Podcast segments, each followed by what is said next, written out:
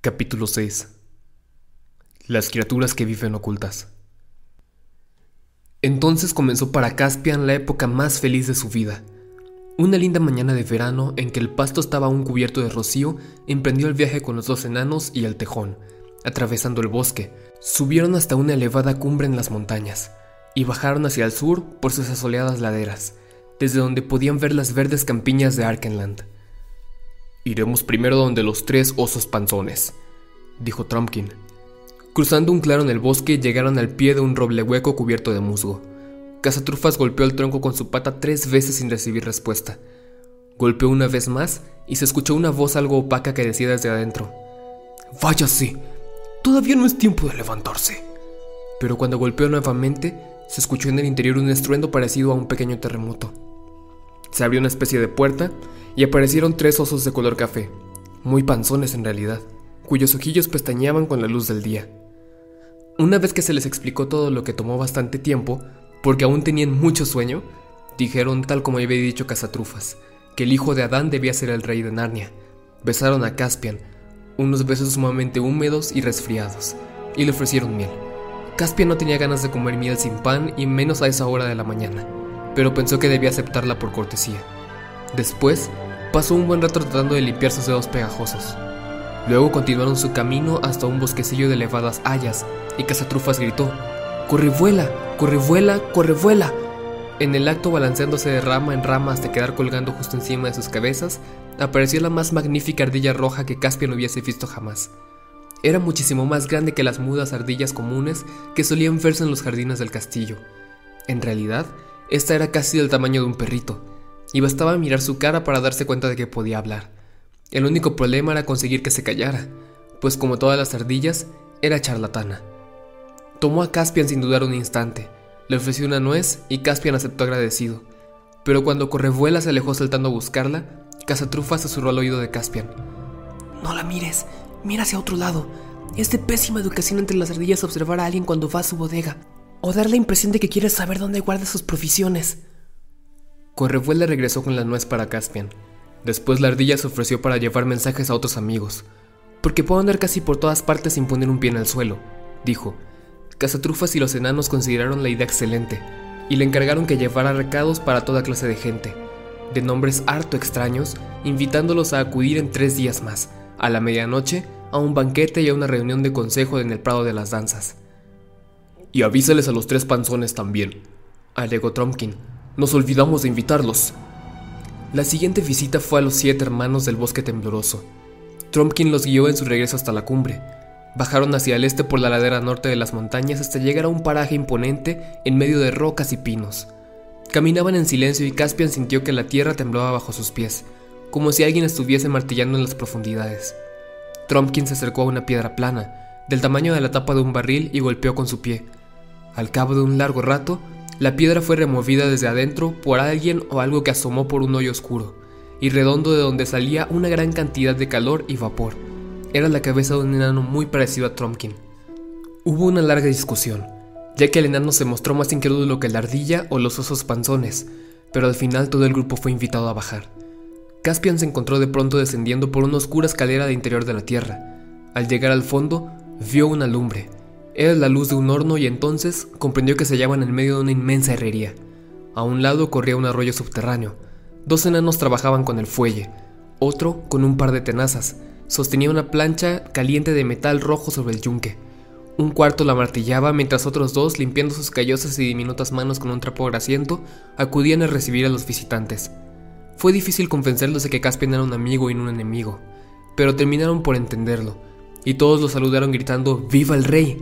Y le hicieron espléndidos regalos, armaduras, yelmos y espadas para Caspian, Trumpkin y Nikabrick.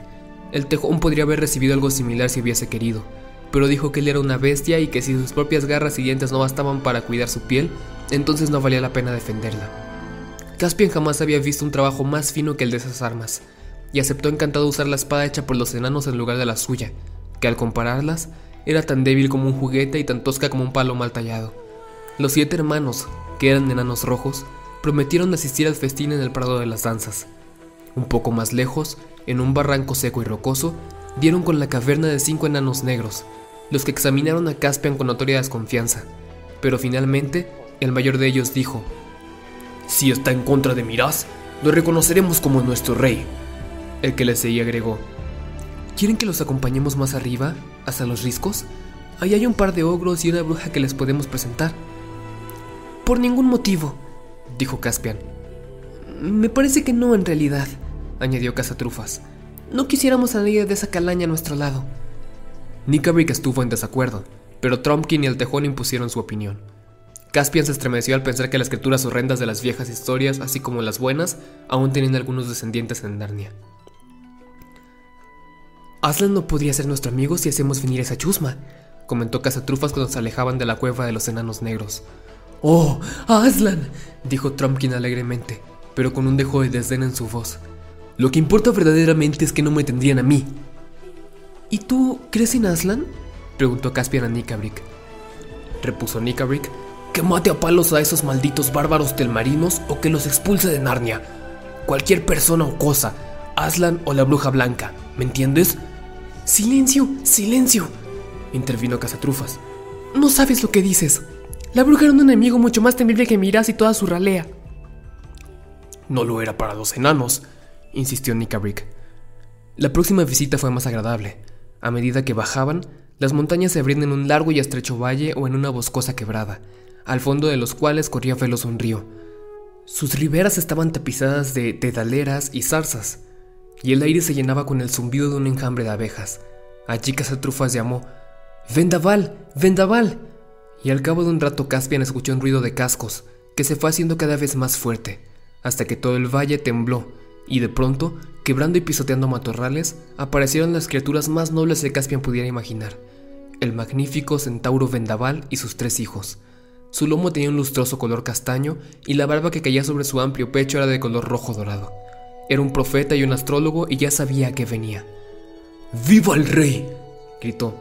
Mis hijos y yo estamos dispuestos para la guerra. ¿Cuándo se librará la batalla? Ni Caspian ni los otros habían pensado hasta ahora en una guerra.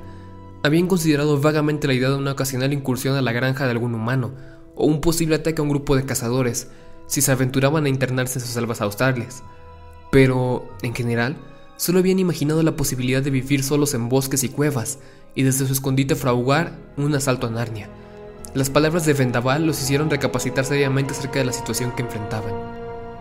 ¿Propones que organicemos una verdadera guerra para echar a Miraz? preguntó Caspian. ¿Qué otra cosa podemos hacer? repuso el centauro.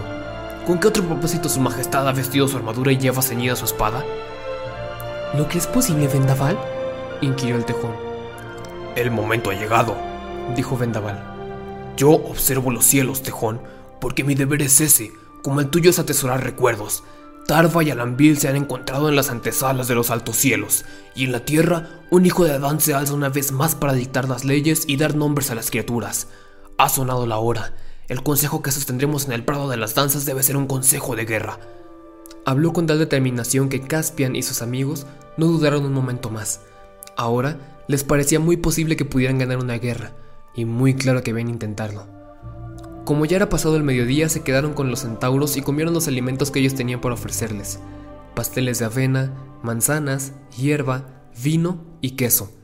El próximo lugar que visitaron estaba muy cercano, pero tuvieron que dar un largo rodeo para evitar adentrarse en una zona habitada por hombres.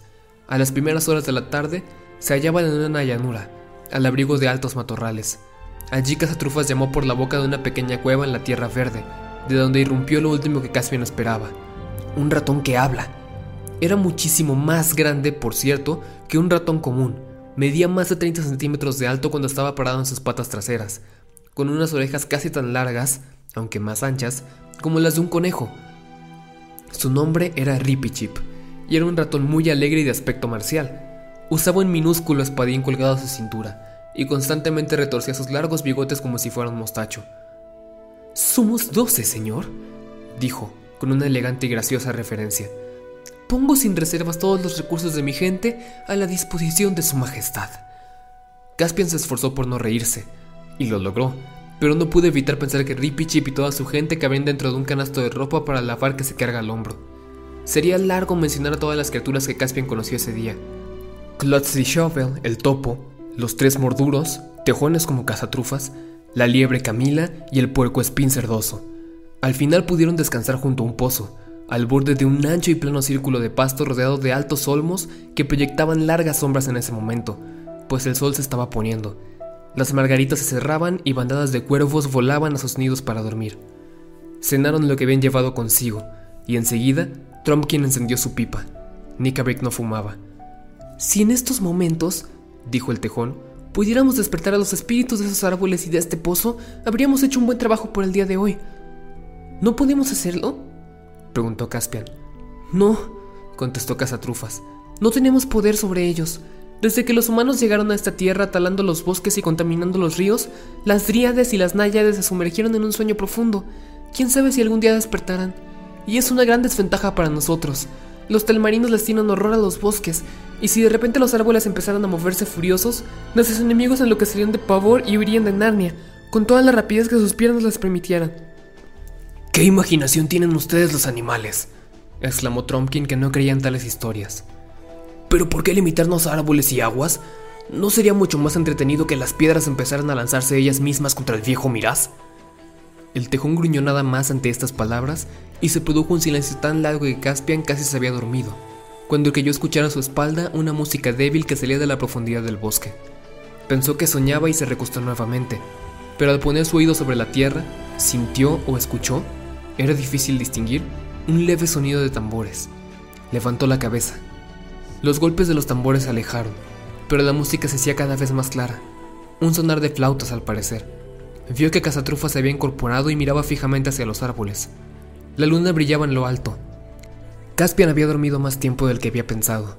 La música se acercaba más y más, una melodía violenta y soñadora a la vez, y el ruido de pasos de muchos pies livianos hasta que al fin, saliendo del bosque iluminadas por el claro de la luna, aparecieron unas figuras bailando, tal como Caspian había soñado toda su vida.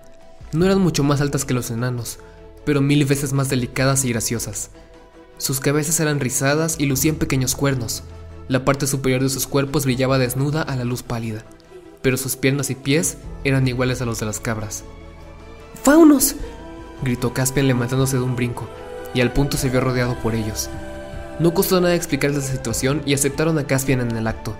Antes de darse cuenta de lo que hacía, se encontró envuelto en la danza. Trumpkin con movimientos más torpes y pesados, se les unió e incluso Cazatrufas brincaba y se movía lentamente lo mejor que podía. Solo Nickabrick se quedó en su lugar, observando en silencio. Los faunos bailaban en torno a Caspian al son de sus flautas de caña. Sus extraños rostros, que reflejaban tristeza y alegría al mismo tiempo, examinaban el suyo con sumo interés. Eran docenas de faunos, Mentius y Oventinus, Idumnus, Voluns, Voltinus, Kirbius, Nimienus, Nausus y Oscuns, todos enviados por la ardilla correvuela. Cuando despertó a la mañana siguiente, Caspian casi creía que todo había sido un sueño, pero el pasto estaba cubierto de ligeras huellas de cascos.